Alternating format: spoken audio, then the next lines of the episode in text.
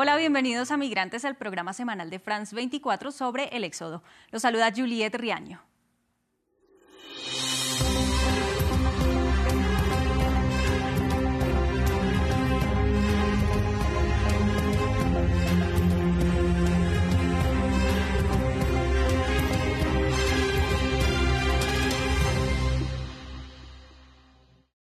Republicanos y demócratas en Estados Unidos viven desde hace una semana un nuevo tira y afloja, esta vez con los migrantes de por medio.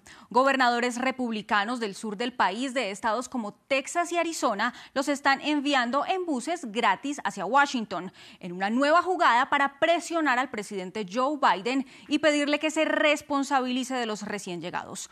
Los buses también tienen como destino Nueva York, un estado liderado por un demócrata. Mar Romero nos cuenta más. Llegaron a Nueva York después de 36 horas viajando en un autobús pagado por el estado de Texas. Son migrantes irregulares y pisan por primera vez la ciudad con esperanzas. Cruzamos Venezuela, Colombia, Panamá, Costa Rica, Nicaragua, Honduras, Guatemala, México y Texas. Tenemos bueno, muchos, muchos deseos de trabajar, de trabajar, salir adelante, iniciar una nueva vida. Una nueva vida que el gobernador tejano, el republicano Greg Abbott, no quiere que vivan dentro de su estado.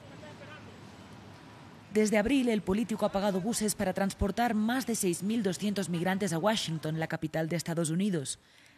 Y en el vecino estado de Arizona, su homólogo Doug Ducey siguió su ejemplo con mil personas más.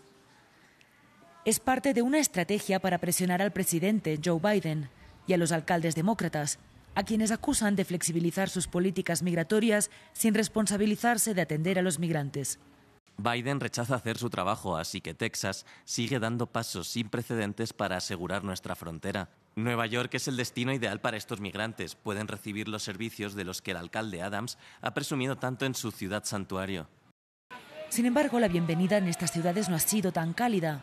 Los servicios sociales están desbordados y muchos de estos migrantes terminan durmiendo en la calle o en albergues.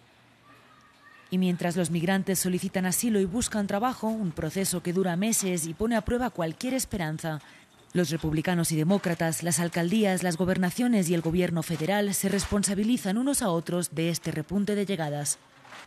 Desde octubre, Estados Unidos ha detenido a más de 1.700.000 personas en la frontera con México el récord desde 1960. Y es precisamente en la frontera sur donde se concentra la atención por temas migratorios. Ese es el cruce obligado para la mayoría de personas que buscan llegar y quedarse en Estados Unidos. Pero muchos desconocen los peligros reales de esta travesía. El muro es uno de los principales bloqueos para evitar el tránsito y también es uno de los pasos más riesgosos. Recientemente la Casa Blanca informó que está reparando algunas brechas para reducir el riesgo. Esto pasa en los estados que limitan con México. Con un muro en parte de su frontera sur de más de 3.000 kilómetros de longitud, Estados Unidos busca persuadir a los migrantes de su viaje al norte. Pero pese a las advertencias, el éxodo no para y las muertes en el tránsito aumentan, aunque los registros son irregulares, ya que no todos los cuerpos son encontrados. No se les dice lo malo que puede ser realmente. Creen que es tan sencillo como venir, Estás aquí y eres libre. Es fácil irse y no funciona así, ¿sabes? Y ahí es donde todo termina en lesiones y con desafortunadas víctimas en toda la frontera suroeste. El año pasado fue el más mortífero para los migrantes que cruzaron la frontera entre Estados Unidos y México. 728 perdieron la vida en 2021 según la ONU. En este hospital de San Diego, los ingresos por lesiones relacionadas con el paso por el muro fronterizo aumentaron considerablemente más desde que el expresidente Donald Trump decidió construir una valla más alta. 209 accidentes entre 2019 y 2021.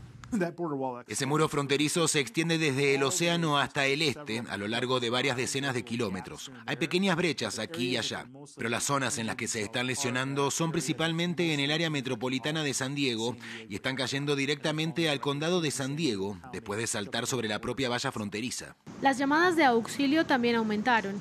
Los rescates a lo largo de la frontera suroeste superaron ya los 14.000 desde el inicio del año fiscal 2022. Entonces, las llamadas que recibimos este año para el año fiscal aumentaron más del 25% en comparación con el año pasado en la misma época. Recibimos aproximadamente 16 llamadas por día, todos los días llamadas al 911. Pese a vivir los peligros en carne propia, muchos cruzan la frontera una y otra vez y de formas más arriesgadas para evitar ser detectados por las autoridades.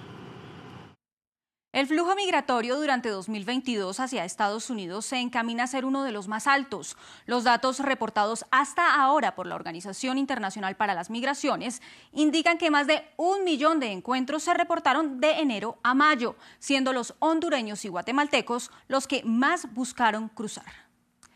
Y el dato de migración de la semana. Más de 18 mil migrantes cruzaron este año el Canal de la Mancha, que separa las islas británicas de Europa continental. Para responder a las llegadas por esta vía, Reino Unido puso en marcha un polémico plan para enviar a los solicitantes de asilo a Ruanda, mientras esperan una respuesta a sus peticiones. Hasta aquí migrantes de France 24. Los invitamos a comentar en nuestras redes sociales con el hashtag migrantesf24. Sigan con más información en France24 y france24.com.